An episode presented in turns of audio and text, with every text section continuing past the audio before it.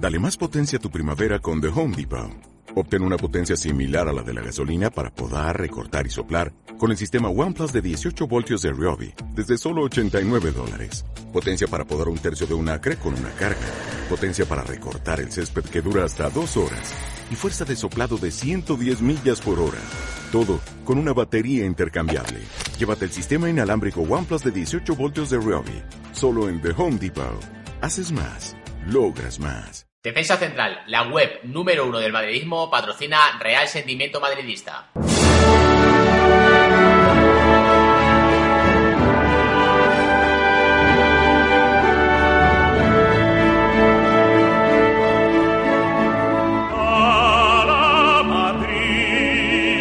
El mister lo, lo dijo en esta misma mesa ayer, que era uno de los mejores delanteros del mundo y bueno, pues eh, es un jugador con un carácter también eh, pues bueno, pues, eh, especial y son jugadores que cuando no, no está a gusto se lo nota mucho y cuando está feliz y está contento pues eh, igual, ¿no? Entonces hoy era un partido importante para él después de, de lo del otro día y de todo lo que ha venido saliendo durante la semana y, y bueno, pues imagínate cómo estaba de, de contento. Un jugador que que un día está entrenando y le salen bien las cosas está contento y cuando no le salen pues eh, él es el primero que, que, se mete esa presión de que siempre quiere, quiere más. Está claro que, que para un delantero y un delantero centro y un delantero del, del nivel de, de, Gonzalo esa autoexigencia siempre está bien.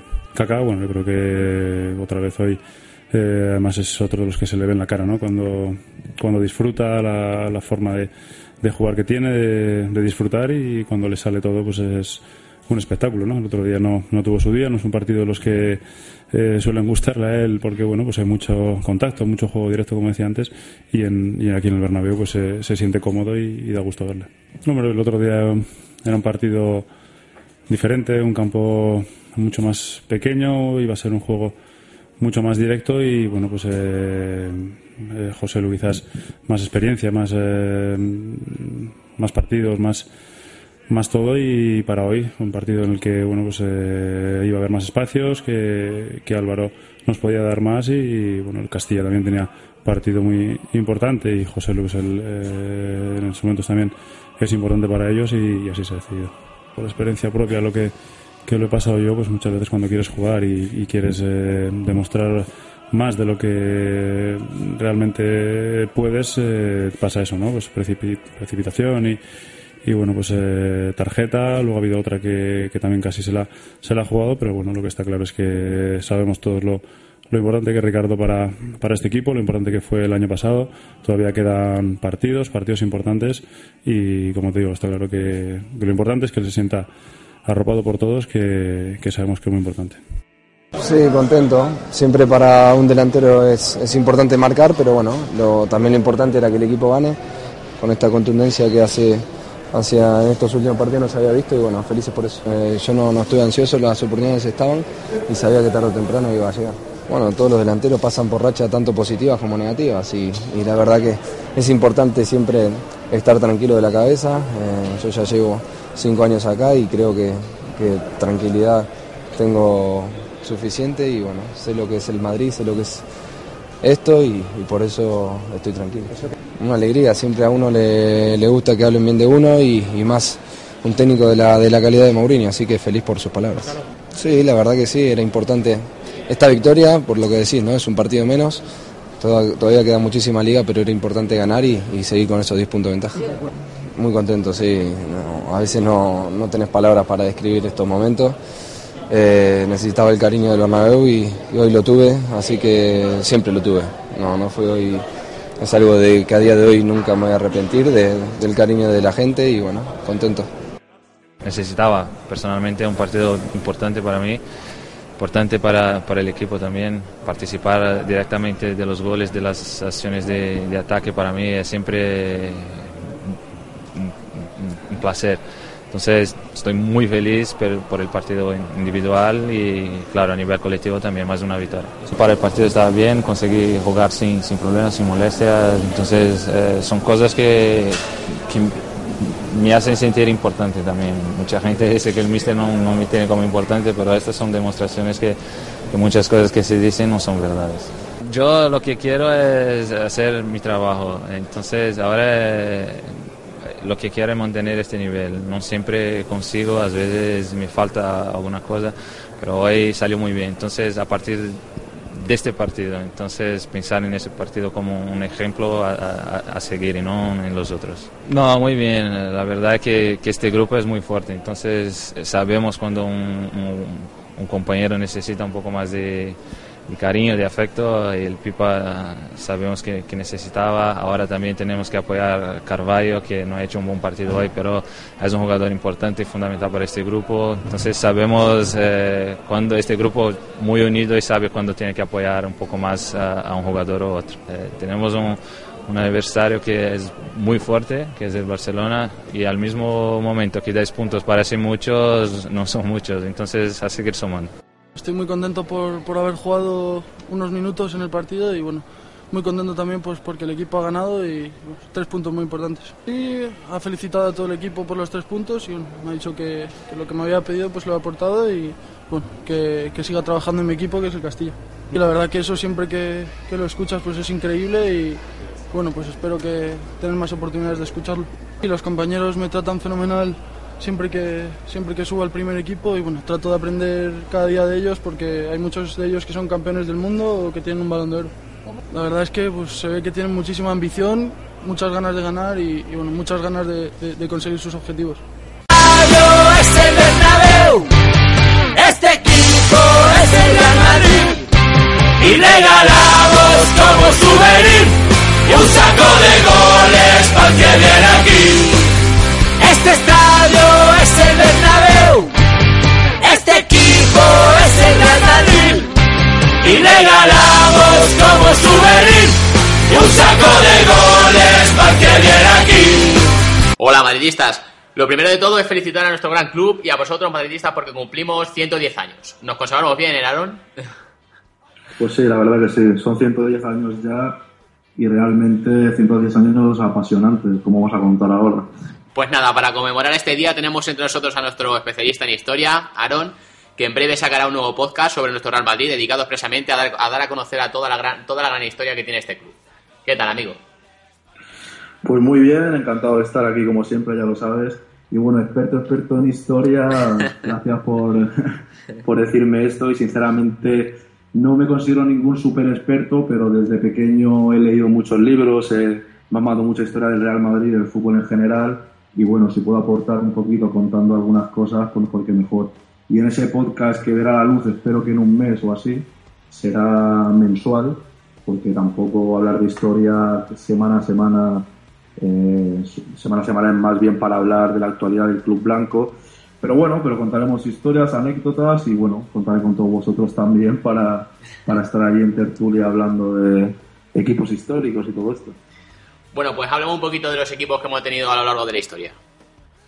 Bueno, como todo el mundo ya sabe, el Real Madrid, eh, no lo digo por ser madridista, pero es el mejor club de la historia del fútbol. Nos dieron el título al mejor club del siglo XX y estamos en una posición de conseguirlo también en el siglo XXI por, por, por mucho que se, se, pueda llegar a decir que hay otros clubes que nos han superado estos años, ¿no? Y bueno, como equipos hemos tenido muchos. Quizás empezar por el Madrid de Zamora y Quincoces en los años 30, eh, que fue un gran equipo. No ganaron grandes títulos, ganaron alguna copa, pero bueno, fueron los primeros, digamos, los pioneros en que el Madrid fuese creciendo. También quiero decir antes de nada que el Madrid fue fundado por, por dos eh, hermanos catalanes junto a eh, Juan Palacios, y bueno, yo al ser catalán estoy orgulloso de, que un catalán haya fundado esa institución. Y bueno, y siguiendo con los equipos, está claro que a la llegada de Santiago Bernabéu, que es el hombre que cambió la historia del Real Madrid, eso lo sabemos todos, es un hombre que jugó en el equipo, fue directivo hasta llegar a ser presidente y fue el visionario que hizo el, eh, hizo el campo de Chamartín y trajo a Alfredo Di Stéfano. Y de este primer gran equipo quiero hablar, que es el Real Madrid de Di Stéfano, que consiguió muchos títulos, cinco Copas de Europa, ocho ligas, una Copa del Rey, eh, una Intercontinental, contando que no existían las famosas Supercopas, que ahora otros rivales parecen contar tanto. Este equipo fue legendario, quizás el mejor equipo de la historia del fútbol, este Real Madrid de Estefano. Luego, con la ya retirada de Estefano, Puskas, Copa Real y todos estos grandes jugadores, eh, parecía que quedaba un vacío grande en el equipo. Pero bueno, contamos con Gento, que era el capitán y siguió eh, en el equipo después de conquistar esas cinco Copas de Europa, y junto a Mancio, Zoco, entre otros, entre otros, perdón, fueron los que consiguieron la sexta Copa de Europa, el Real Madrid, eh, que fue como, denominado el, Real Madrid Yeye. Y aquí ya pasamos a la época de los llamados Garcías, que era porque había muchos jugadores con ese apellido, y también fue el equipo de Camacho, del Bosque, Pirri, Santillana, Juanito, eh, equipo que jugó la final del 81 en París contra el Liverpool, por la desgracia de que ahí no conseguimos nuestra séptima Copa de Europa. De ahí yo ya creo que empezó a entrar la quinta del buitre, con algunos jugadores que quedaban del Madrid de los Garcías, Sanchís, Michel, Butragueño, Hugo Sánchez, Martín Vázquez, Hierro, me dejó a mucha gente, pero no puedo nombrar todos y este equipo también fue legendario sin ninguna duda. Cinco ligas seguidas y la mala suerte de la Champions. Encontramos rivales muy duros como el PSV Eindhoven, como el Oporto de esa época, el Milán sobre todo, el Milán de Arrigo Sacchi, otro club legendario que nos impidió conseguir la ansiedad séptima y aunque lo hicimos muy bien en Europa y ganamos dos UEFAs y no dejamos de intentarlo en Copa de Europa con un gran juego, no pudimos conquistarla y allí por fin, arrastrando a Sanchís, que aún quedaba de, la quinta del buitre, yo le llamo el Real Madrid de Raúl. Digamos el Real Madrid de Raúl porque, bueno, estuvo la época de Zamorano, Laudrup y toda esta gente, pero el club empezó a ser una vez más, después de la época del Dream Team, volvió a estar en su sitio con el Real Madrid de Raúl, que eh, Lorenzo San fichó a Capello y también vino Zucker, Mijatovic, Roberto Carlos, Panucci eh, estaba Redondo, Hierro, entre otros, y este equipo consiguió la ansiada séptima, consiguió la octava, y ese equipo fue mejorando, mejorando, hasta llegar Florentino convertirse en los Galácticos, que es el siguiente equipo histórico que diríamos. Los Galácticos los conocemos todos, con Beckham, Zidane, Ronaldo, eh, la entrada de Casillas también, Michel Salgado, eh, Iván Helguera. Este equipo, bajo mi punto de vista, consiguió una Champions, consiguió ligas, eh, Supercopa de Europa, Intercontinental, pero creo que se dejó varios títulos en el camino, como una Intercontinental, dos finales de Copa del Rey eh, y también varias ligas que parecían ganadas. Fue una pena porque el Real Madrid los Galácticos jugó muy bien al fútbol, consiguió bastantes títulos, pero visto lo que hemos visto al día de hoy, que se toma a todo el mundo tan en serio los títulos, en esta época eh, quizás con un entrenador más fuerte, no digo que Del Bosque no lo hiciese del todo bien, pero con un entrenador estilo el que tenemos ahora, hubiésemos podido ganar eh, más títulos. Y bueno, hasta llegar a los días de ahora, que cuando llegó Florentino lo llamaron los Galácticos 2, lo podremos llamar también el Real Madrid de Mou o el Real Madrid de Cristiano Ronaldo, que de momento nos ha dado una Copa del Rey, pero todos estamos pudiendo ver que es un equipo que seguramente entre en esta leyenda que acabamos de hablar ahora. Y quiero recordar también, porque he hablado de los equipos, pero no he hablado de técnicos como Miguel Muñoz, que fue capitán en las primeras Copas de Europa y luego fue entrenador en la quinta y la sexta. Y creo que hay que nombrarle porque, sinceramente, fue un gran técnico. Sabiendo todo lo que sabes de historia, ¿con qué épocas te quedas de estos 110 años? Pues, sinceramente, de lo que yo he vivido, porque yo soy bastante joven, entre comillas, no he podido vivir la quinta del buitre, viví el final y viví el principio, digamos, el final de la quinta del buitre y el principio desde que llegó Raúl y el llamado María de las Estrellas.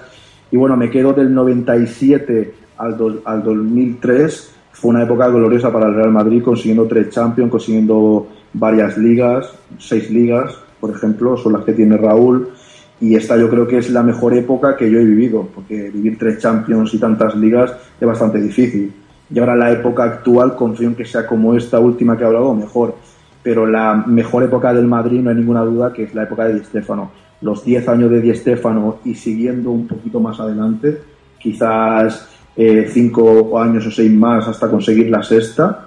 Eh, un equipo que, que consiguió 5 Copas de Europa, 8 ligas eh, en su país, en España, una Copa del Rey y los Intercontinentales en 10 años. Estamos hablando de 10 ligas, perdón, 8 ligas en 10 años y 5 Copas de Europa.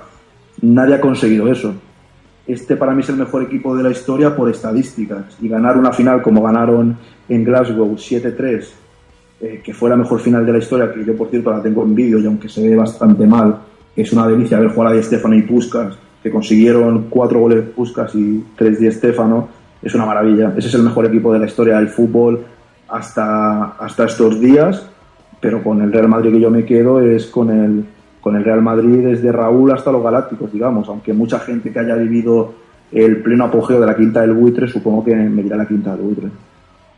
¿Qué once formarías con todos los jugadores que hemos tenido hasta el 2012, hasta ahora?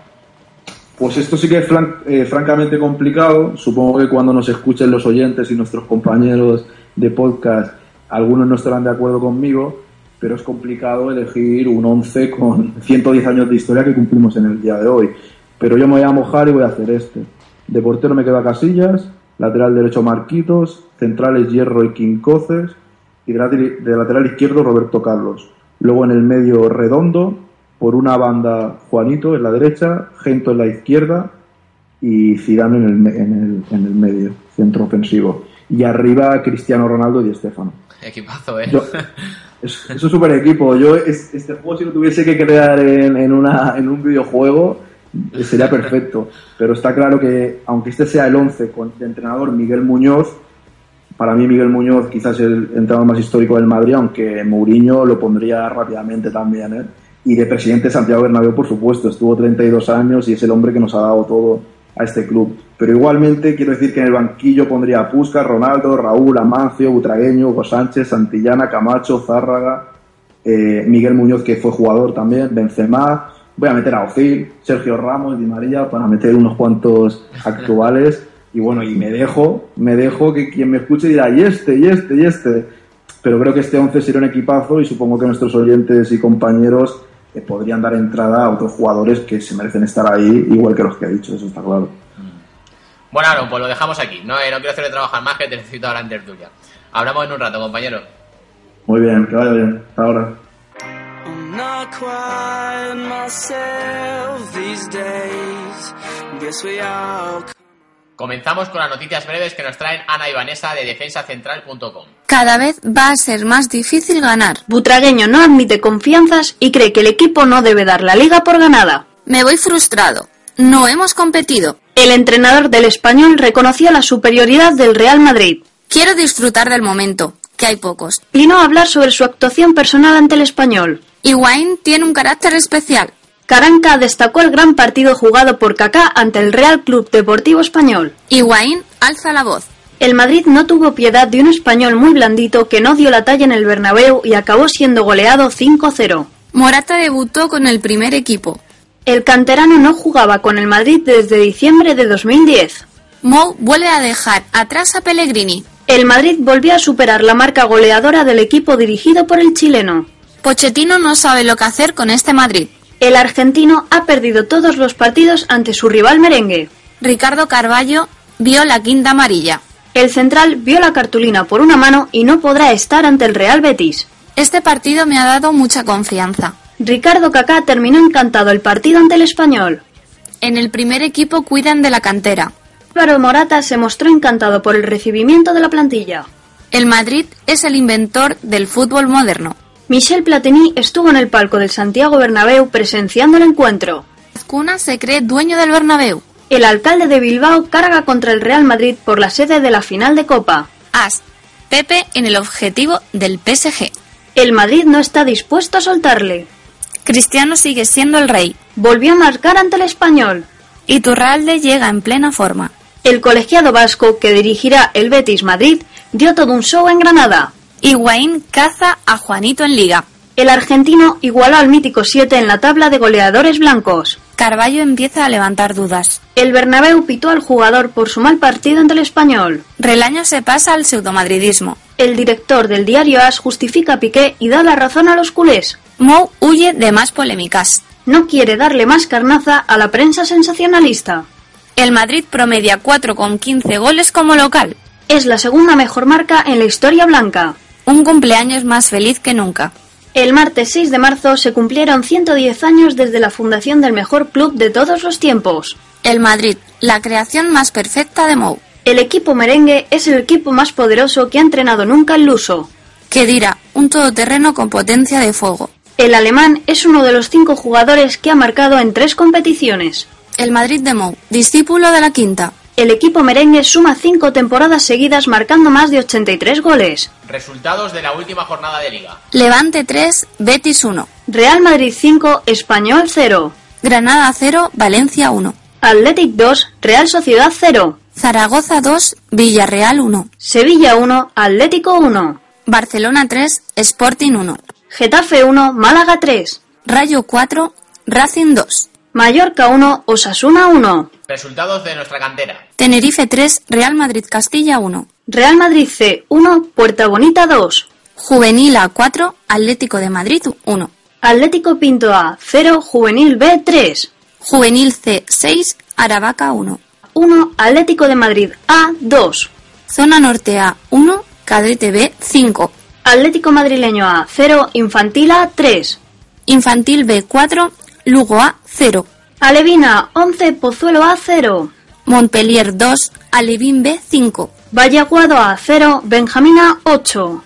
La Chimenea A 1, Benjamín B 1. Muchas gracias a las dos. Para lo bueno. Uno, dos, tres. Para lo malo. ¿Por qué no marcan cuatro penaltis en un partido contra Chelsea? ¿Por qué expulsan a Thiago Motta? ¿Por qué expulsan a Robbie Van Persie? ¿Por qué? ¿Por qué? ¿De dónde viene este poder? Siempre al lado de la noticia. Estoy contento, tres puntos en un campo muy difícil, en una semana con tres partidos muy complicados, una semana después de Champions. Y luchando por un mismo objetivo. Y no duden que no vamos a parar hasta lograr la décima. Porque te mereces más. Defensacentral.com, la voz del madridismo.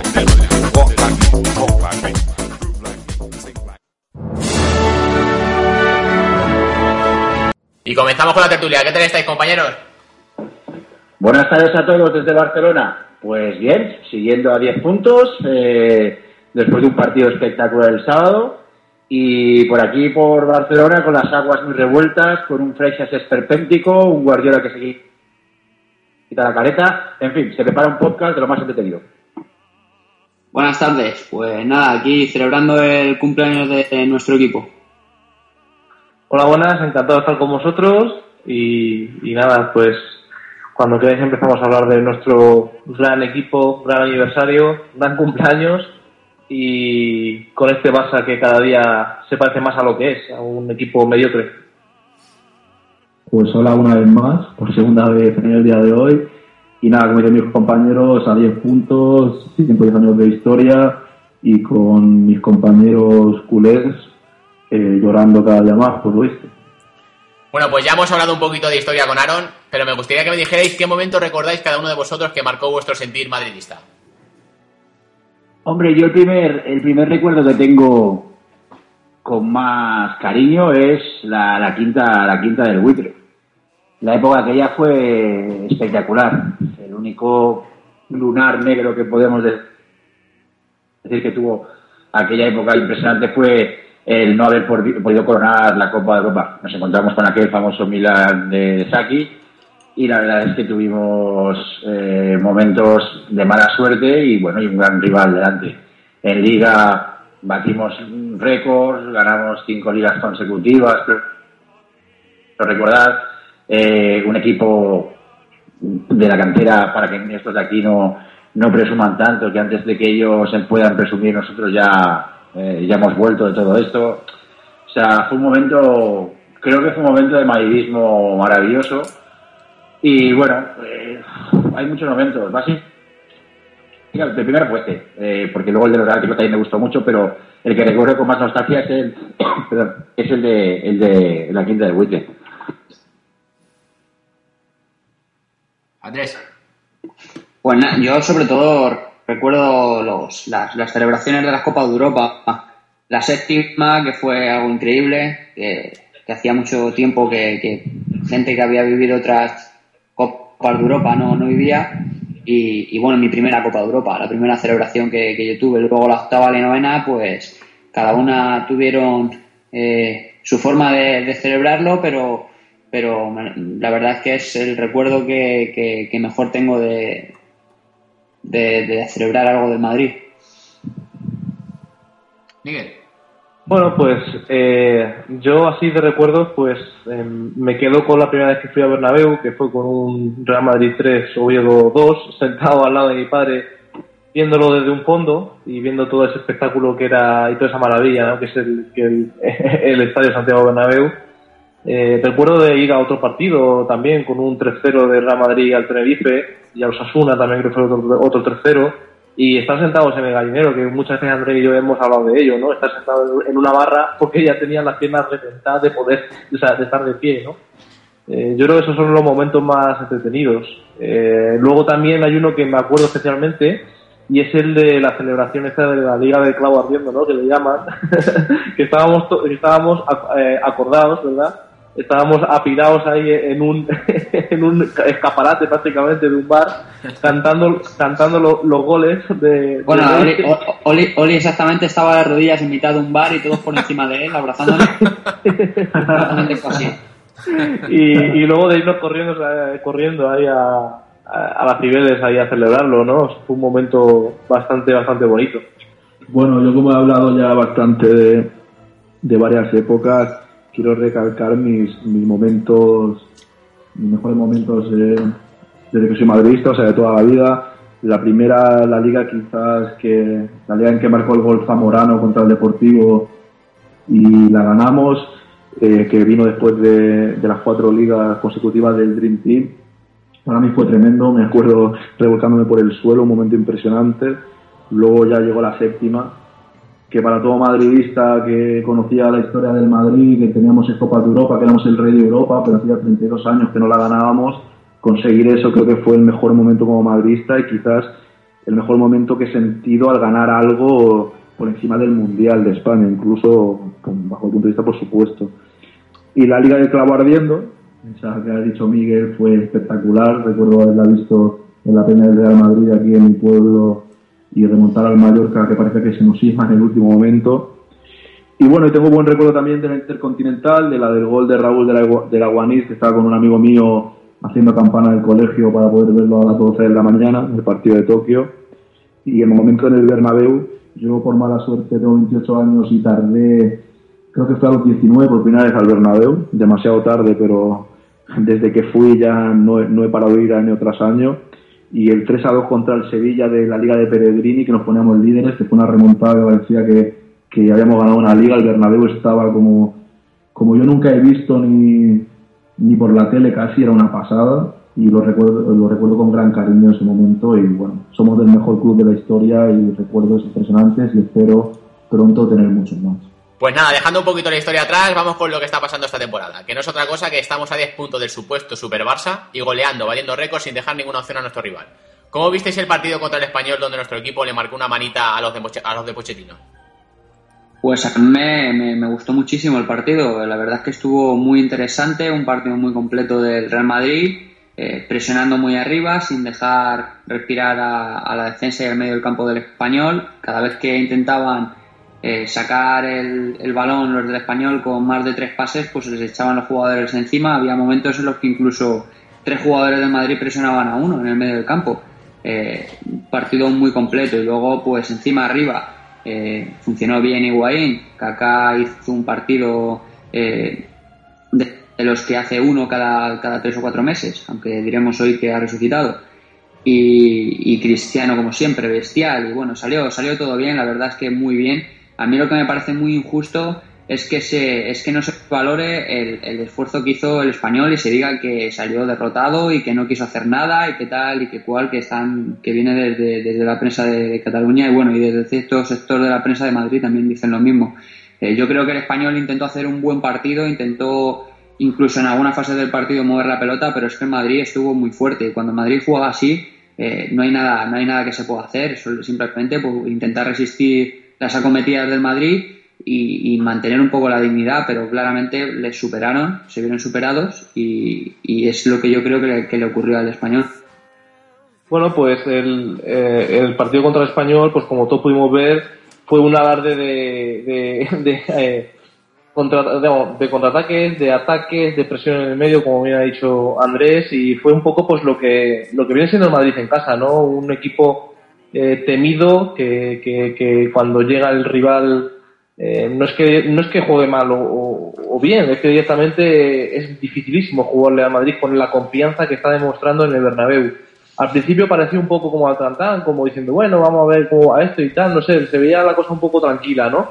Pero luego fue, fue nada, fue unos arreones, un balón robado eh, con una excelente combinación entre Higuaín y Cristiano, abre, la lata, ¿no? Que, es un, que, que muchas veces ocurre esto, ¿no? Que, que, eh, Ronaldo mete tantos goles, pero muchos de ellos son el primer gol que abre la lata y que luego a partir de ahí va todo para adelante. Y nada, genial. la respuesta luego también de la, de la afición y tal, la respuesta del equipo, eh, todo fue a pedir de boca y pudo haber caído alguno más. O sea, yo con un 5-0 todavía el español se puede ir contento.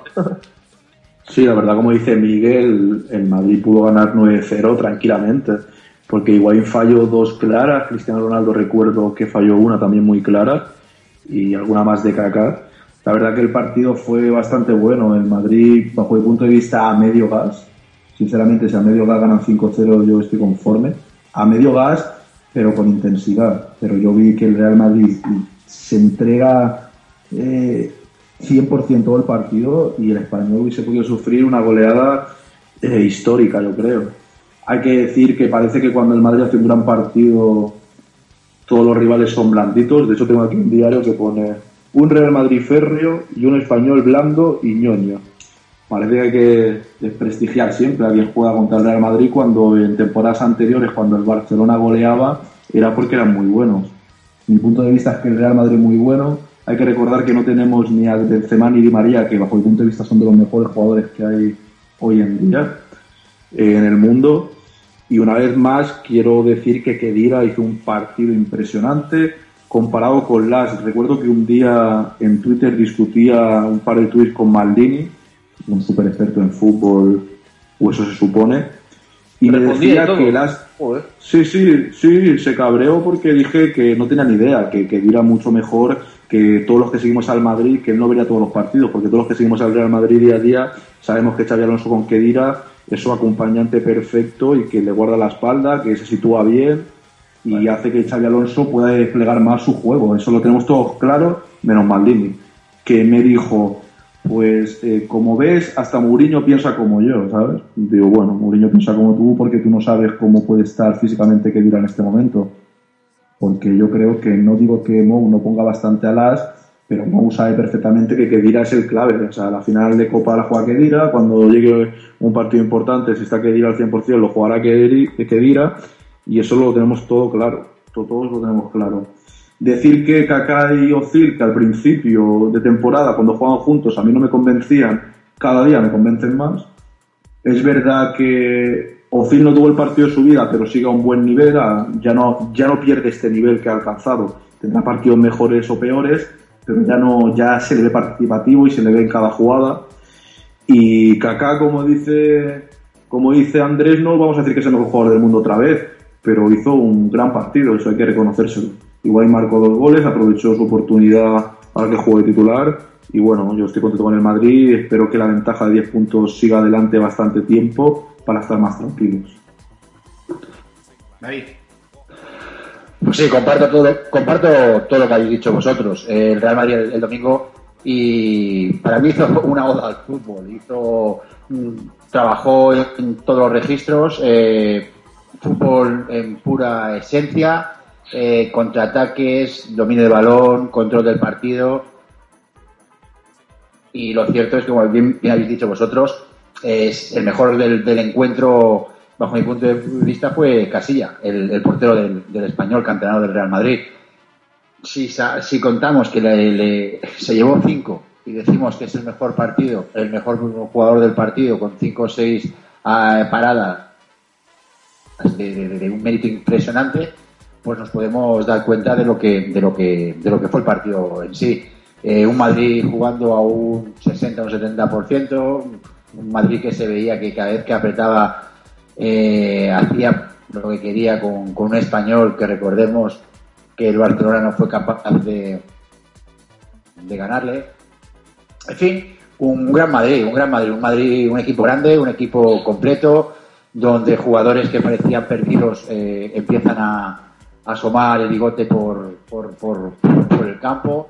Eh, yo he sido el primer crítico con Kaká y la verdad es que el partido que hizo el domingo fue un partido muy completo, eh, presionó incluso en algunas jugadas recuerdo que lo vi por el lateral izquierdo robando algún balón.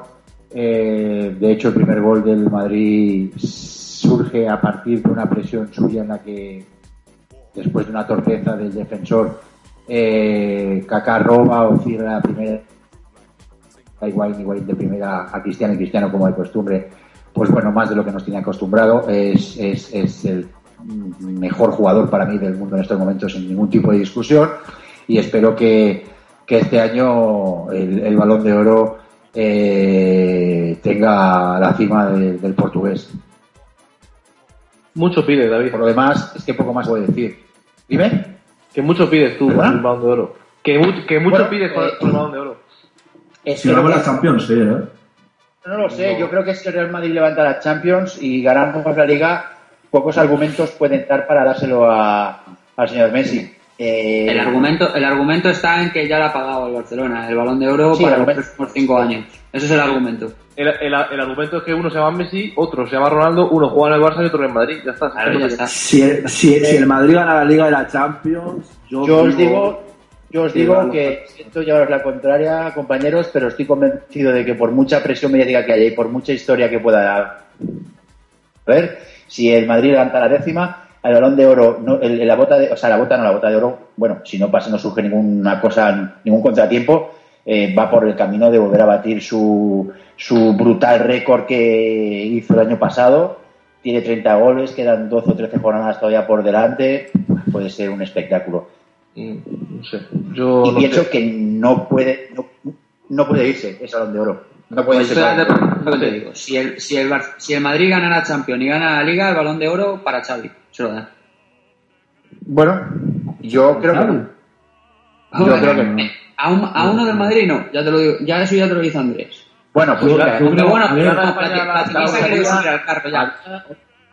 Claro, claro, pero, qué día es? pero, pero, 6 de marzo, ¿no? Sí, Hoy es 6 de marzo.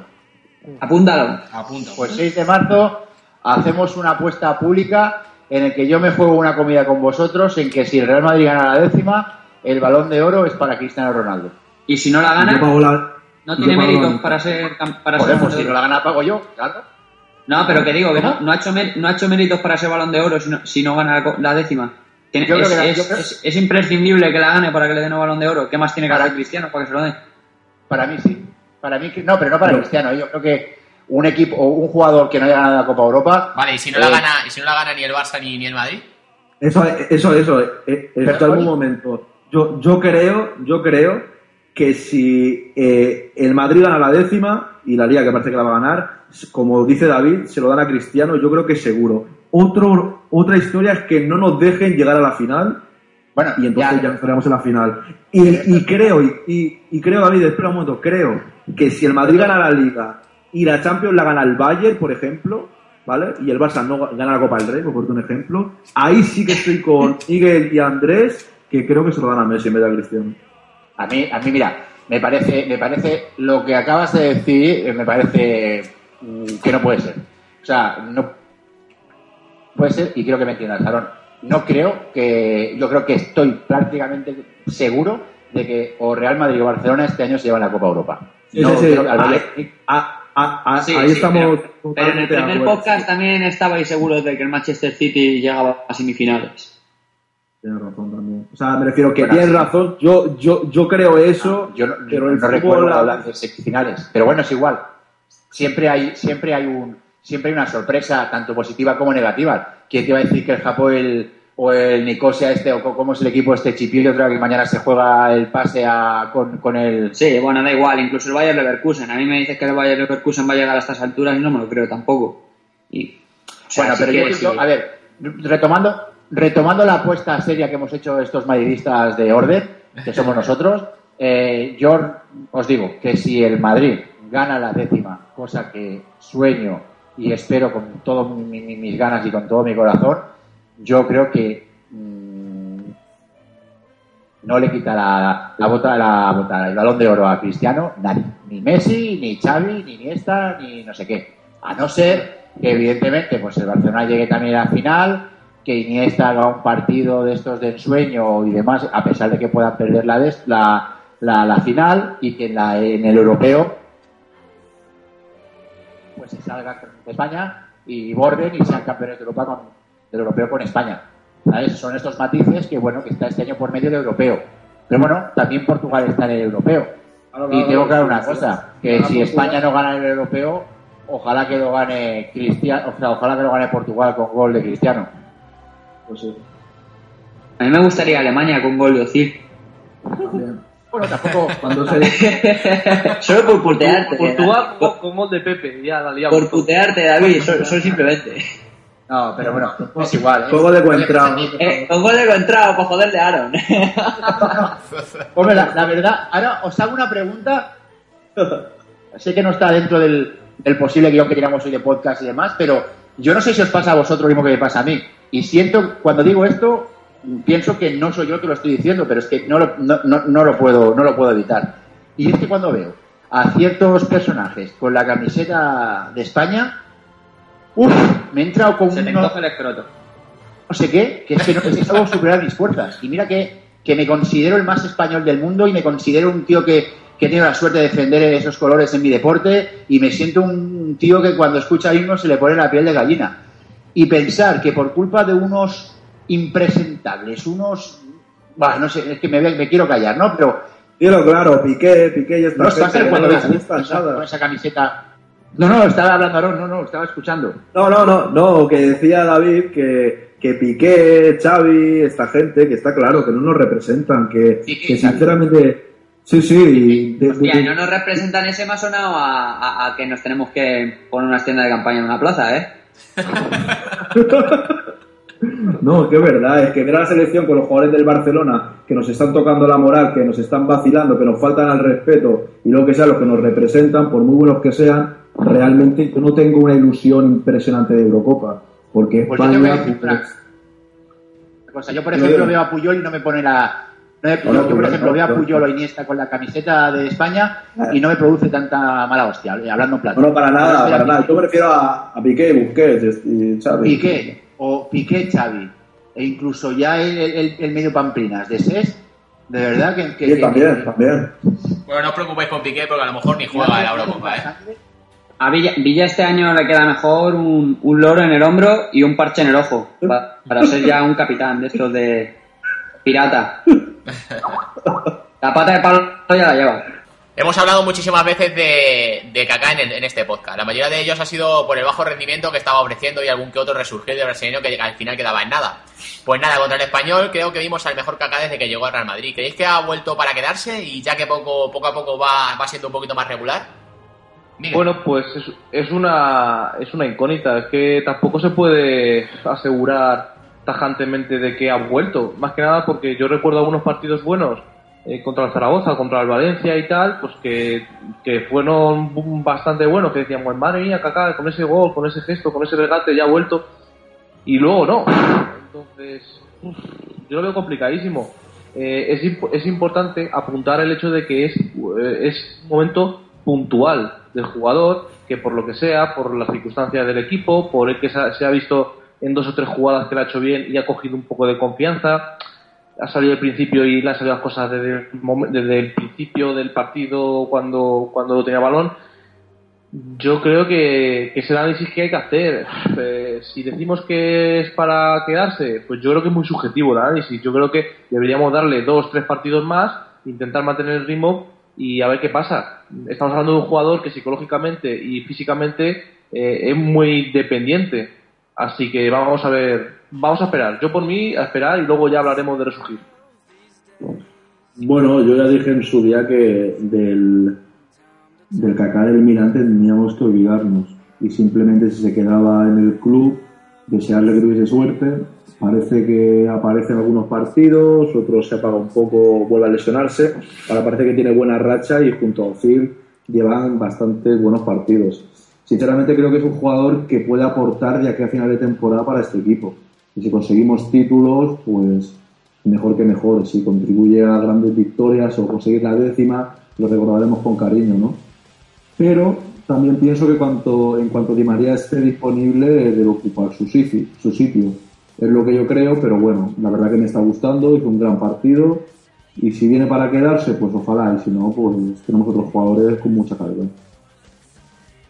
David. Bueno, el tema de acá es un tema que hay que ser cautos, tenemos que ser prudentes y podemos mm, creernos que ya va a volver el cacá de, del Milan. Es cierto que el partido del sábado fue un partido muy correcto, un partido completo, como hemos dicho anteriormente, pero bueno, eh, cuidadito, cuidadito porque un jugador que ha costado 65 millones de euros eh, eh, y que lleva tres años, dos años y medio sin, sin demostrar absolutamente nada, eh, solamente alguna rafagada, mm, no podemos, no podemos creernos de que ha vuelto el Gran Kaká, como he estado escuchando y leyendo durante estos días en, en Twitter. Yo creo, yo creía mucho en este jugador, es una de las decepciones más grandes que me he llevado desde, desde siempre y ojalá, ojalá que volviese un- una, una, una quinta parte de aquel jugador, aquel jugador que, que fue del Milan. Eh, quiero verlo en un partido realmente complicado, quiero verlo en un partido en el que tenga que echarse el equipo a la espalda y, quiero verlo como se realmente sacar las castañas del fuego. A- a- en estos momentos eh, solamente podemos decir que ha hecho un partido correcto en un, en un encuentro eh, contra un rival que no nos opuso mm, gran resistencia, un partido acabado 5-0. Pero es fácil sacar, sa- bueno, destacar. Seamos prudentes y veamos, veamos qué, qué sucede. Yo de momento soy muy cauto en el tema de Kaká. Eh, bueno, esta conversación la hemos tenido muchas veces ya aquí en los podcasts y, y estoy totalmente con, con David. Eh, creo que creo que Kaká ya es un jugador de ciertos partidos, siempre lo he dicho, que es un jugador ya de destellos y, y hay que recordar que el partido del, del domingo fue un partido en el que la presión del Madrid el buen hacer de los jugadores del Madrid, del equipo entero, hizo que se, se desarbolara un poquito la defensa del, del español y que, y que Kaká tuviera más opciones de aparecer eh, con mucho más huecos y con, y con más facilidad para pensar en la jugada y pensar en lo que quería hacer. Eh, aún así, por ejemplo, la jugada que hizo la cola de vaca que, que, que asistió a- para que metiera el segundo Higuaín, eh, se le, el, movimiento es un poco lento y se la lleva así un poco, un poco a lo Messi, como digo yo, ¿no? De casualidad, a trompicones. Eh, es, eh, no sé, yo que acá le veo como, como, como bien ha explicado David, yo le veo que es un jugador que simplemente ha hecho un buen partido y no se puede decir que haya resucitado. En los partidos importantes no ha aparecido y creo que no aparecerá, para desgracia mía, ojalá apareciera, pero creo que no va a aparecer porque es un jugador que necesita mucho espacio para pensar lo que antes pensaba en, en, en- en medio metro. No ha terminado la temporada y hay rumores de todo tipo so- sobre el futuro del Real Madrid. Que si Mu sigue, que si no, que si no sigue y muchas, muchas etcéteras. Pero nos vamos a centrar en el tema del, del delantero. Se está hablando de Van Persie, Hull y cómo no Agüero. En el caso de que se vaya Higuaín, ¿a quién traeríais vosotros? Y si no se va Higuaín, ¿creéis que sería un buen eh, sería por un cambio? Bueno, esto me lo, me lo preguntas a mí que me llamáis defensor de Higuaín, ¿sabes? O sea, me lo preguntan el primero. Bueno, eh, sigo diciendo lo mismo que decía, creo que era en el primer podcast o en el segundo, por ahí. Bueno, era en este verano, este verano cuando comenzábamos, que yo no cambiaba ni a Benzema ni a Higuaín por Agüero. Y sigo diciendo lo mismo. Y si no lo cambio por Agüero, que es un jugador que realmente me gusta mucho y no digo que no tenga más calidad que Higuaín, porque mentiría, la tiene, la tiene, pero también es un jugador atlético que dijo que nunca iba a venir al Madrid y está claro que en cuestiones de cariño prefiero Higuaín, eso está claro. Eh, y luego Van Persie, para nada, está haciendo una buena temporada en la Premier League, pero no lo veo para nada para el Real Madrid, o sea, cero y creo que tiene 28 años. Y Hull, y Hull pues no, a ver, no, no es delantero tampoco, yo creo que Hull puede jugar al estilo como Cristiano Ronaldo o Di María, así que si lo, compa- lo comparamos con Cristiano Ronaldo y Di María, tampoco lo veo en el Madrid. Realmente estos tres fichajes no los veo y si realmente es verdad eh, lo, lo que cuenta mucha gente de que Higuaín está molesto, incluso he oído que es un topo, que es el topo del vestuario, lo he escuchado en alguna radio. Yo sinceramente defiendo al Higuaín jugador y que se ha dejado la vida en el Madrid. Si fuese el topo de verdad, que yo no lo creo, eh, yo si Mourinho prescinde de él no, no me voy a poner a llorar. Y si viene el Kun Agüero sería un gran fichaje. pero yo me quedo como estoy, que el, equipo ya me gusta así y veremos. En el medio del campo es donde se tiene que reforzar el año que viene, así que la delantera por mí se puede quedar como está. Completamente de acuerdo con Aaron, sobre todo con lo que ha dicho en su última frase. Donde tenemos que eh, reforzarnos es en el centro del campo y dejémonos de tonterías de, la delantera. Tenemos, eh, un equipo que lleva 85 goles, con lo cual mm, podemos fallar en muchos sitios, pero lo que tengo claro que donde no fallamos es en la delantera. Eh, tenemos a Cristiano, máximo, máximo goleador, Higuaín, que está justo detrás de, de, Messi de Cristiano, Benzema, que está también justo por detrás de Higuaín. O sea, no tenemos ningún tipo más en ese, aspecto. A partir de ahí, eh, vamos a pensar y vamos a centrarnos en el punto donde realmente tenemos un lunar negro, porque realmente yo cada noche rezo dos padres nuestros para que Xavi Alonso no se nos constipe, eh, porque ese sí que no tiene ningún tipo de cambio y más con la gran incógnita de, de. Y en cuanto a los demás delanteros que, que salen y salen y vuelven a salir, esto es, bueno, en semanas donde las noticias son escasas, pues bueno, vamos a empezar a filtrar que si Hulk, que si Van Persie, que Van Persie me parece un fiasco, un fiasco brutal. Hulk me parece que, que en, el, en el Real Madrid estoy convencido de que no funcionaría y más con el juego que tiene el Real Madrid en estos momentos. Higuaín ha demostrado cómo quiere ese escudo. Es un jugador que, según otros equipos, sería un canterano, porque recordemos que Higuaín ha llegado con 18 años, eh, igual que Puyol, igual que Busquets, igual que Pedrito, igual que muchos de, la gran cantera blaugrana. Entonces, no, no, no, no dejémonos de, tonterías. Eh, Higuaín es un pedazo de crack. Benzema es un auténtico, para mí, es el mejor 9 que hay en estos momentos en Europa. Eh, ¿Por qué motivo vamos a tener que cambiar eh, a dos jugadores que están sin ningún tipo de discusión para nadie, imagino, entre los cinco o seis mejores delanteros del mundo? ¿Por quién los vas, por quién los vas a cambiar? Es que no hay, yo no veo un cambio, un cambio que conozca el Real Madrid, un chaval joven como es Higuaín, ¿por quién lo vas a cambiar? No lo veo, no le veo una, un cambio. Vamos a centrarnos, dejémonos de especulaciones baratas, producto de noticias que salen de estos medios antimadridistas. Y Higuaín es madridista y esto sí que no, no hay lugar a dudas. Higuaín y Benzema, los delanteros del año que viene. Eh, bueno, para mí, para mí la noticia, eh, como para, para vosotros, es totalmente falsa y para vender más, pan, más panfletos, para tener algo de lo que hablar. Pero, pero bueno, creo que el año que viene, eh, eh, al igual que vosotros, la delantera es lo mejor que tenemos, pero por ejemplo, Higuaín y Benzema creo que van a estar en el Madrid el año que viene, pero un Agüero, por, por ejemplo, podría perfectamente entrar en ese tridente. El año que viene supongo que Kaká no continuará en el Real Madrid porque, porque no va a continuar, estoy seguro. Ahora pueden sacar algo de dinero por él y bueno, seguramente a mucha gente no le haya gustado este comentario, pero bueno, eh, creo que no, que no hace méritos para, para, seguir en el Real Madrid, ya hemos perdido demasiado con, con, Kaká y, y, podría entrar ahí un poco la delantera con ellos. Repito, por Kaká, o sea, no creo que el Madrid vaya a vender a Higuaín para traerse a, al Kun Agüero. De lo de Van Persie y de lo de Hulk, pues es, como digo, para, para vender panfletos, porque realmente creo que el Real Madrid no está interesado por ese tipo de jugadores. Sí es cierto que como, como David y como Aaron, pienso que necesitamos alguien, un refuerzo en el medio del campo, eso, eso es urgente, pero alguien eh, de toque tipo Xavi Alonso. Eh, de la calidad de Xavi Alonso es lógico que no va a haber muchos para, para encontrar, para, para poder ficharlos, pero a un jugador de ese tipo. Se suponía que este año iba a ser Sajín, pero Sajín está desaparecido. Eh, me recuerda más a, a Faubert que, que, que al jugador que, que, nos vendieron. Pero bueno, vamos, va, vamos a ver.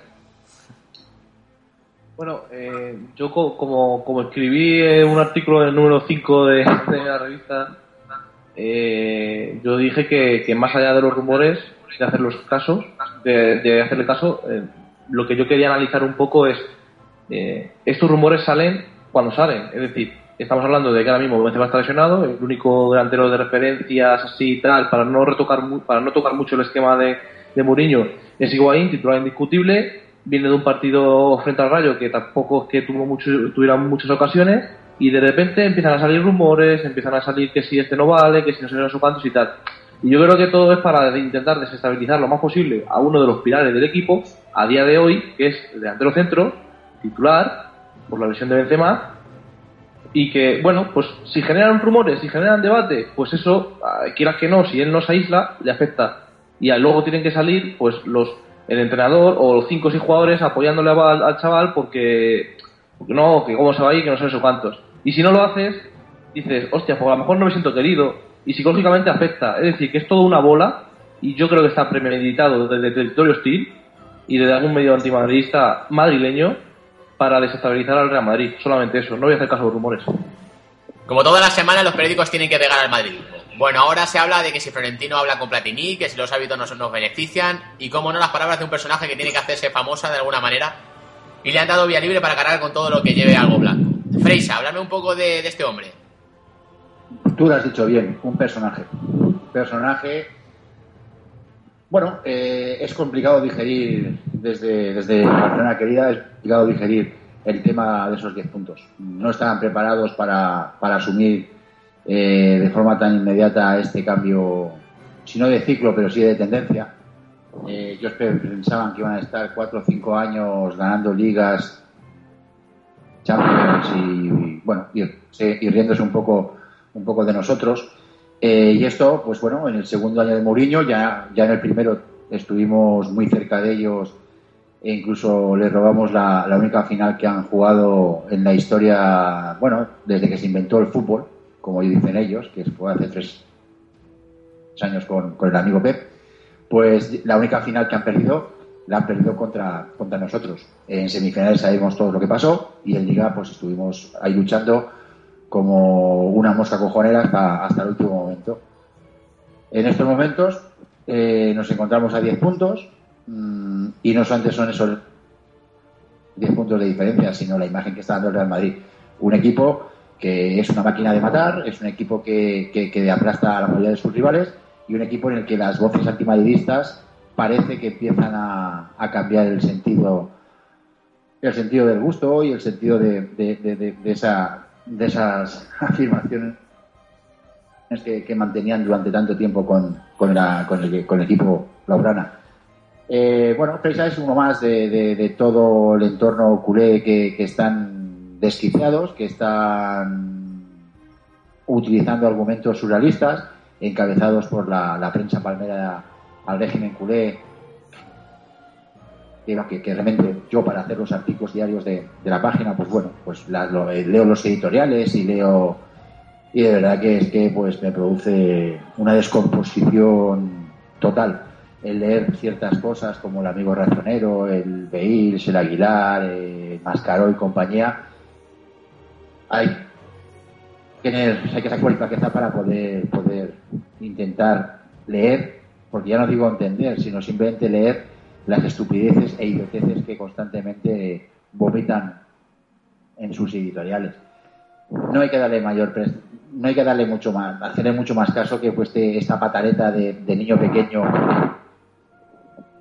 que han tenido, porque bueno, en la final de la Copa del Rey la querían en el Bernabéu, el madridismo dijo no, eh, aquella famosa frase de que no tenía conocimiento de que las obras, de esa existencia de obras, evidentemente nadie sabía de que él era el concejal de urbanismo de Madrid al, al cual hay que solicitarle dichos permisos.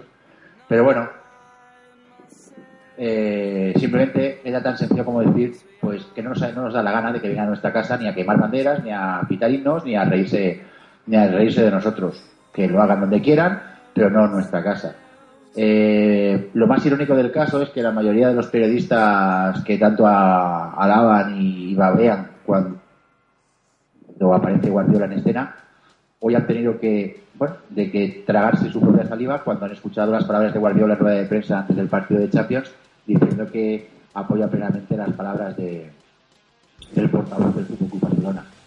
Lamentable, indignante, es uno de los mayores, bueno, estamos volviendo a vivir la época que siempre, donde siempre han estado, son los eternos secundores con, con esa madriditis aguda que llevan incrustada en ese famoso ADN blaugrana y esto nos quedan dos meses, amigos, nos quedan dos meses de, de escuchar sandeces, estupideces e idioteces.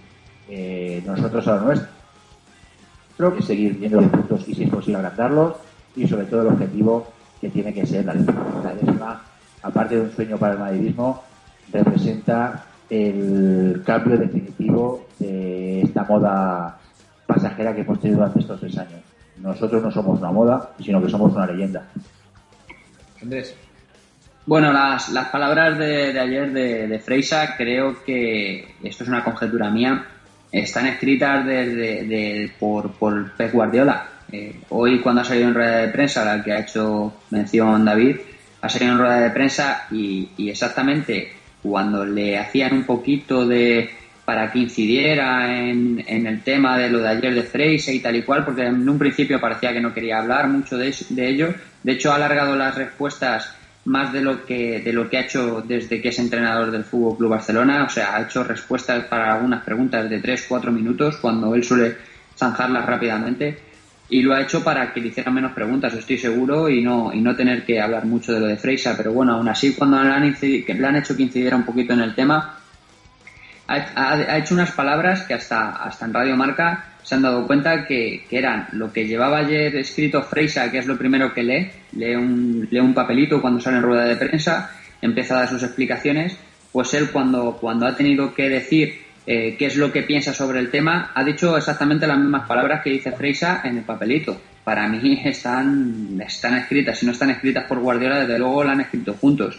Freisa es un, una marioneta de, Guardiola y de, y de Rosell. No sabe, no sabe muy bien hacia dónde ir, aunque dicen que no se lleva bien con Guardiola. Yo, después de haberle escuchado a Guardiola hoy, yo creo que no se llevan tan mal, porque, porque sí es verdad que les ha dado un, un bofetón en toda la boca a todos estos periodistas que están criticando hoy a, a con razón, porque se ha pasado de listo.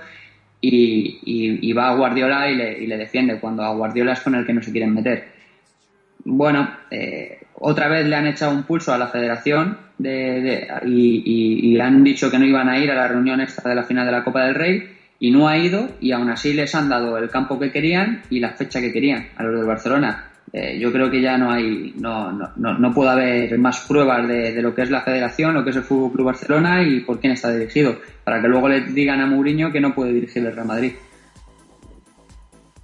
Bueno, yo tan, tan solo como eh, para, para, completar un poco lo que habéis dicho, que tampoco hay mucho más que añadir, es eh, que una de las frases para la posteridad de la, de la humildad que eh, procesa, que profesa, mejor dicho, eh, allí desde Barcelona, es el de la, los únicos culpables de que no se juegue la final en el, Berna, en, en el Bernabéu o, la, o las fechas, digamos, que quiere el Bilbao es el Barcelona, ¿no? Un poco diciendo, no, tranquilos que somos nosotros los culpables, ¿sabes? señores del Bilbao, no pasa nada. Nosotros somos los porque no nos quieren en, en el Bernabéu.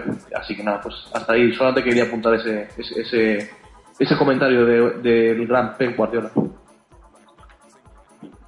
Bueno, pues sinceramente yo como soy de Barcelona, esto es la costumbre. O sea, realmente después del mundo deportivo siempre han vomitado bilis, siempre se han centrado en estas historias. Las portadas de hoy de Mundo Deportivo son las típicas portadas de toda la vida.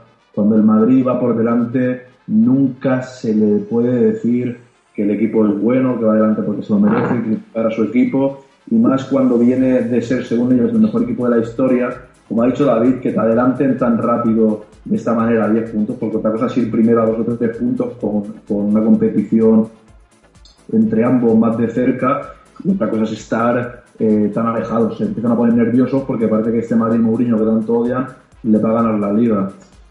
Y bueno, y eso va a ser así. Me hace gracia ver que gente que no da nunca a los árbitros, aunque, a ver, ellos, eh, según en 2009 empezó el fútbol, pero es que yo me acuerdo de otros años en que todo ha sido igual. Es que esto volvería porque todos lo sabíamos, porque el Barça ha sido siempre así a lo largo de su historia. Y bueno, ya han vuelto su papel, el Freisa este que tanto hablaba de Mourinho, sale con una, con una redacción no escrita por Guardiola, como dice Andrés, eh, hablando de los árbitros. Encima no, no para de hablar y entre medio dice que no habla de los árbitros, ¿no? Me parece lamentable y si Guardiola dice que aprueba totalmente lo que ha dicho este señor, pues se quita la careta y ya está. Simplemente cuando van por detrás del Madrid porque están siendo peores, eh, están llorando sin parar, están llorando demasiado pronto y no han parado de llorar desde que se pusieron a un punto del Madrid. Están a 10. Bueno, como dice David, dos meses quedan por delante de escuchar todas estas tonterías, pero bueno, nosotros tenemos que centrarnos en disfrutar de nuestro equipo y punto. Bueno, y se escandalizan por la sanción, por esas declaraciones que ha realizado después del partido Piquet. Sabiendo todo lo que nos han pegado a nosotros y por este mismo tema, ¿veis justo todo lo que está todo lo que se está hablando? Pues no, yo no lo veo justo porque le están defendiendo. Eh, el año pasado tuvimos que vivir como a Mourinho eh, se le multaba por hacer una declaración, salir con un papel en rueda de prensa. Guardiola también fue sancionado eh, por, por, llamarle mentiroso a un árbitro. ha habido muchas muchas, muchas veces, más, más para el Madrid, eh, la, de, la de la UEFA, pero bueno, esta es de la Liga, que también le sancionaron a Mourinho, eh, las semifinales. Bueno, ha habido, ha habido precedentes ya antes, no solo, no solo las palabras de, de Piqué. Eh, lo que pasa es que a mí lo que me fastidia es que la prensa defiende y dice que es que no quería decir lo que dice. Joder, con el que no quiere decir lo que dice, siempre, siempre le defienden de la misma manera, no quiere decir lo que dice. Eh, yo entiendo que el catalán es un idioma muy bonito y que, allí se hablará poco o mucho, no lo sé, porque yo no vivo allí, pero si no sabe hablar castellano y no sabe utilizarlo eh, correctamente, pues que no lo utilice, porque siempre defiende de la misma manera, siempre dicen que no quiere decir lo que, lo que ha dicho. Y, la palabra que utiliza es muy grave, ¿eh? dice que, que, le, que, le, expulsan de forma como es, que está todo premeditado, que está todo premeditado. Muy bien, pues es, es grave y es sancionable. Y, hace bien el, jefe este de los árbitros en salir y decir que, que, te van a sancionar por ello.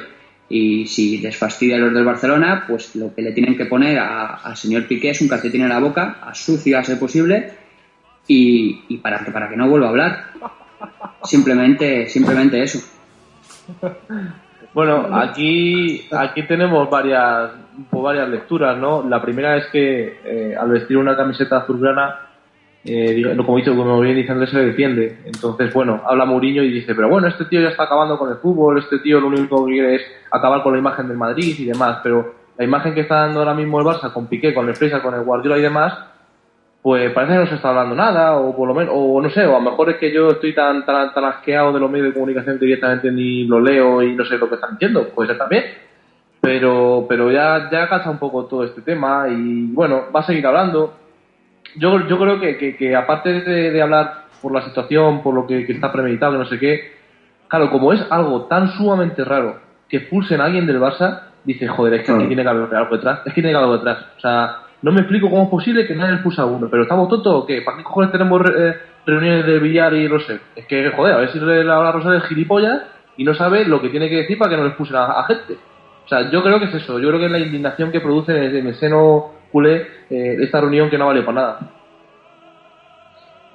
Yo es lo que escribí en el, artículo del otro día, que como no están acostumbrados a que eh, les juzguen como a los demás, Parece ser que cuando ellos le expulsan a un jugador o les pitan una falta o le dan patadas para destruir su juego, están atentando contra el fútbol y los inventores del fútbol. Y es eso, llevan dos años sin expulsarle a un jugador. Y parece ser que Piqué se, se ha indignado. Por lo que dice Andrés que le defienden, yo interpreto que lo que dicen los periodistas, también he escuchado yo hoy, que él decía como que no es que fuese premeditada desde los despachos, sino que a la, media parte el árbitro le dijo no sé qué y como que ya iba dispuesto en la segunda parte, la más mínima, a expulsarle. Igualmente, si le dijo eso en el partido a Piqué, será porque estaba haciendo algo mal. No premeditada, no. Tú estás liando a lo mejor en la primera parte, te avisa y te dice, oye, cuidado que te voy a echar.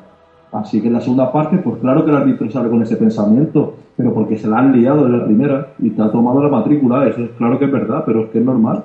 Si, si haces acciones eh, que, el árbitro te toma la matrícula, pues es por eso. Y luego te expulsa, pues te fastidias y ya está. Y me parece lamentable, pero como hemos hablado antes del Freisa, que no van a parar, que no para, que un día sale Xavi, otro día Alves, otro día sale Messi, ahora sale Piqué, van a seguir así, van a salir todos, son grandes actores. Bueno, es la, la famosa frase de nosotros no hablamos de los hábitos, pero no dejamos de hacerlo. Pues esto es así. Eh, bueno, Piqué está acostumbrado, como bien dice Aaron, pues a. No, no Piqué solamente, sino el Barcelona Real está acostumbrado a tres años de, ayudas tan exageradas, pues que, bueno, que han pasado de, ayudas a la normalidad. Ya han creído de que eso era parte de, bueno, de como un pase del portero, como de un córner, parte más de, su fútbol. Y claro, ahora que parece que, que, que no es que le estén perjudicando, porque simplemente con que echemos la vista atrás los últimos cuatro, cinco, seis partidos, o sea que tampoco vamos a tirar de meroteca eh, en plan exhaustivo, simplemente los últimos cinco o seis partidos en la Copa del Rey, los últimos dos partidos de la Copa del Rey, está el escándalo contra el Valencia está el escándalo contra el Real Madrid, donde nos fastidian tres penaltis, dos manos, una de Busquets y una de Keita y otro de Vidal, perdón, y un penalti a Benzema con el 2-2. Eh, con el Valencia sabemos lo que ocurrió, la mano del señor Pinto, un, dos palmos fuera del área. Eh, contra al siguiente partido en, Liga contra el Villarreal, Busquets, nueva mano. Contra el Atlético Madrid, que fue la semana pasada, que no fue hace dos años. Es que fue la semana pasada. Eh, igual, dos fuera de juegos de, un juego del, del, Atlético Madrid que se plantaba solo delante de Valdés y unas manos en el último momento, en plan Superman de, Busquets, que parece más jugador de balonmano que jugador de fútbol. Entonces, eh, esta, estas son reales. O sea, es que, o sea estos errores habituales tampoco son, son reales. Al fin y al cabo, la, les, han, les han fastidiado dos posibles penaltis o tres posibles penaltis según ellos el, el, el, día el día del Sporting, pero recordemos que es un partido que gana. Eh, nadie ha hablado del penalti que le hacen a Kedira. Claro, normal, si ganamos 5-0, pues eso es pura anécdota. O sea, es bueno, es una trama que está perfecta, orquestada por el, el humilde por excelencia. Eh, cuando él dice que Messi no se tira al día siguiente las portadas de los medios de los medios afines al régimen eh, salen en, en, portada las estadísticas de todos los penaltis que no que no les han pitado o datos similares pero bueno eh, eh, no nos equivoquemos esto no queda al azar esto no es producto de, de una bueno de que alguien se ha calentado y ha rajado esto es producto de que hay una orden interna del jefe de todo el del club que no deja de ser otro que Guardiola que él desde su pedestal de la humildad y el respeto eh, vende una imagen y por detrás utiliza armas eh, maquiavélicas para poder hacer y, dominar todas sus marionetas. No hay más. Eh, Piqué, ¿se merece o no se merece sanción? La verdad que sí, que sí, lo que ha dicho pues es es, no es nada no es nada loable hacia los árbitros. Están en su derecho de protestar. Ellos hablan de que si Casilla, digo que si se, fuera, si se puede de fiesta o no, se puede decir que se fuera de fiesta día de la Copa del Rey pero me parece que son, son dos, dos frases que no tienen nada que ver una con la otra. De todos modos, a mí que sancionen a Piqué no lo sancionen, la verdad es que me preocupa, me preocupa muy poco. Lo que sí que, me, lo que, sí que realmente me, me divierte es que están desquiciados, están completamente desquiciados. O sea, ya no saben qué decir, ya no saben qué hacer, eh, todo sobre en contra suyo, el campo, los jugadores que les pegan, el clima, los árbitros, el Real Madrid, eh, la política, eh, todo, es en contra de ellos ahora, todo es un plan eh, masónico bien orquestado desde altas esferas de no se sabe dónde para que ellos no ganen la liga. Los 10 puntos de diferencia y el nivel del Madrid está haciendo mucho daño, mucho, mucho, mucho daño. A las 10, partido en Sevilla contra el Betis. Hablemos un poco del equipo verde y blanco y cómo se presenta este partido después del partidazo que nos marcamos en la última jornada. Bueno, pues el, eh, el, equipo bético es un equipo como el Guadiana, ¿no? Que aparece, luego desaparece y parece que vuelve a aparecer eh, en otro momento. Entonces, es un poco una incógnita. Eh, sabemos que va a ir con el papel de víctima, sabemos que, que, es consciente de que el potencial de Madrid es infinitamente superior, o sea, va a ser un partido en el que yo creo que, que, Mel lo que va a hacer va a ser prepararlo de tal manera que intente salir a la contra lo máximo posible, se van a cerrar como buenamente puedan. Y bueno, quizás hacen un poquito del partido que, hicieron ahí contra, contra el Barça, ¿no? Ganearon un poco el cotarro y tal, pero saliendo ahí un poco hacia arriba. Y nada, eh, creo que es uno de los partidos en los que el Madrid, si le planta cara al principio, digamos que empieza a presionar un poquito más y no empieza a titubear, a titubear como, como hizo el partido español, sino que empieza a 100 por hora, ¿eh? como alguna vez nos tiene acostumbrados, el partido se lo lleva de calle. No es uno de los de las salidas más complicadas que tiene. Yo eso no lo cuento. Yo daría la victoria clara de Madrid y bueno, como casi siempre es un resultado y tal, pues yo diría un 0-3 tranquilamente y, y, y, nada, 10 puntos y ojalá que sean más. Yo opino un poco como amiga, no digo que vaya a ser un partido súper fácil, pero de las salidas que nos quedan tengo más miedo, por ejemplo, la de, la de Pamplona, ¿no? El campo del Betis no es un campo hostil, de hecho eh, la afición del Real Betis y la del Madrid se llevan bastante bien. Y bueno, y yo creo que el resultado que dice Miguel, un 0-2-0-3, podría ser el resultado correcto y que creo que puede suceder.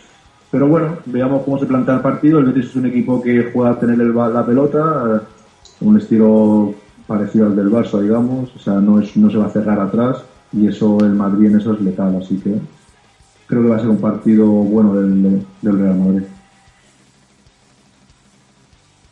La verdad es que opino bastante, de, una forma bastante similar a la vuestra. El campo del, del Betis es un campo bastante, bastante ancho es un campo donde te permiten los espacios. No creo que el Betis vaya a encerrarse. Disquepo un poquito con, con Miguel eh, en ese aspecto porque creo que el Betis no sabe defenderse, o sea, no sabe meter autobús detrás. Un, un que y el intentó, intentó jugar tú a tú a Barcelona. Él va a mantener su estilo porque no tienen otro estilo, no saben jugar de otra forma. Van a intentar tocar la pelota, van a intentar jugar al fútbol y eso a nosotros evidentemente nos beneficia.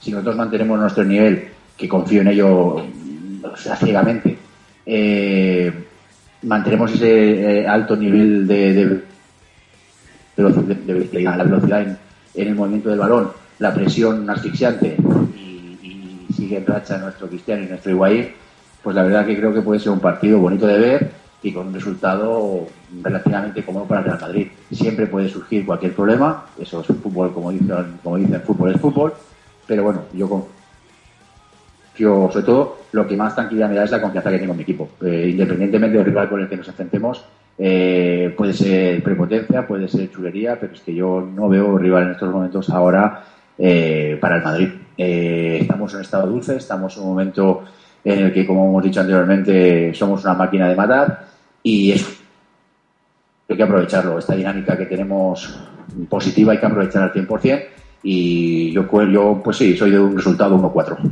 Bueno, eh, a mí es un partido que, sí, como vosotros, no es de los que se supone a simple vista que son difíciles, pero claro, estos partidos son en los que nos podemos llevar un susto, porque no. Eh, creo que no va a ser así. Creo que Madrid va a ganar. Eh, no, yo no, a lo mejor no, no, no, no estoy tan confiado como vosotros. Yo no voy a decir un 3-0 o un 4-0 como habéis dicho. Yo con un 2-0 yo creo que, que vamos a, a finiquitar el partido. Tenemos toda la semana para prepararlo, eh, pero creo que, estarán también pensando un poquito en lo que les espera el miércoles de la semana que viene contra el CSK en casa. Eh, es que te, puede hacer que en el momento que metas un gol te, despistes, empieces a, querer ahorrar fuerzas y, el Betis es un equipo que, bueno, como, como bien habéis dicho, eh, nos asusta, intenta jugar a fútbol y propone fútbol y, y bueno, los contragolpes del Madrid son letales, pero, pero ojito, que el Betis si te enchufa, si tienes suerte, la suerte que no tuvo el Rayo y te enchufa dos, eh, te metes en un, en un serio problema. Así que bueno, pero creo y espero que el Madrid va a ganar y, y bueno, no creo que no tanto como vosotros, pero por mí un 2-0, un, un 0-2 es lo que, lo que yo diría para el partido. Bueno, y terminamos la tertulia. Gracias, compañeros. Un fuerte abrazo a todos, eh, a todos los seguidores, a toda la gente que nos escucha y bueno, y esperar que la semana que viene eh, a hablarnos con una, una distancia mínimo de 10 y quién sabe si estos en campo del Racing tienen un susto. Yo de momento firmaría estar 10 el, el próximo podcast, estar de nuevo a 10. Un beso a todos. Bueno, pues por mi parte, adiós. Eh, que paséis buen fin de semana y nada, un saludo a todos los oyentes, a los que trabajan en, la revista Real Sentimiento Madridista conmigo, que es un placer trabajar con todos ellos. Y, nada, un abrazo a vosotros y, a Madrid. Bueno chicos, ahora sí que es mi turno, que vengo la antes. Nada, que un saludo para todos y encantado de estar otra vez ahí con vosotros, de compartir estos minutitos de, de audio y nada, de animar que la gente eh, lo escuche, que siga la revista y nada, sobre todo pues eso, porque hay mucho madridismo, nada de, presiones mediáticas de por medio ni afiliaciones raras por ahí, así que nada, pues que, sigan ahí y que sobre todo que sigamos compartiendo madridismo por Twitter y todas estas cosas que, siempre simplemente bien. Pues igualmente, encantado de haber estado en un podcast más encima el día de nuestro aniversario del Real Madrid, nuestro 110 aniversario, y nada, decir felicidades a todo el madridismo, que, que nos escucha día a día y nos sigue la revista y nada más, encantado. Os dejo los twitters de cada uno de los componentes de la tertulia. Arroba ACJRoller con dos L's, arroba DavidFormoso7, arroba Magdev, arroba DJAron10. De nuestras amigas Ana y Vanessa, que nos presentan las breves, arroba Vanesual y arroba Aniuski con dos N's, dos S con K e Y. De nuestro compañero de Real Madrid Foros, arroba Real Madrid Foros y de nuestro patrocinador Defensa Central, arroba DevCentral. Nuestro Twitter, arroba Real Madrid Show. Recordad que mañana mismo tendréis el nuevo número de nuestra revista madridista, donde ya sabéis dónde podéis descargarla, www.realsentimentomadridista.com. Vuelvo a daros las gracias y a la Madrid.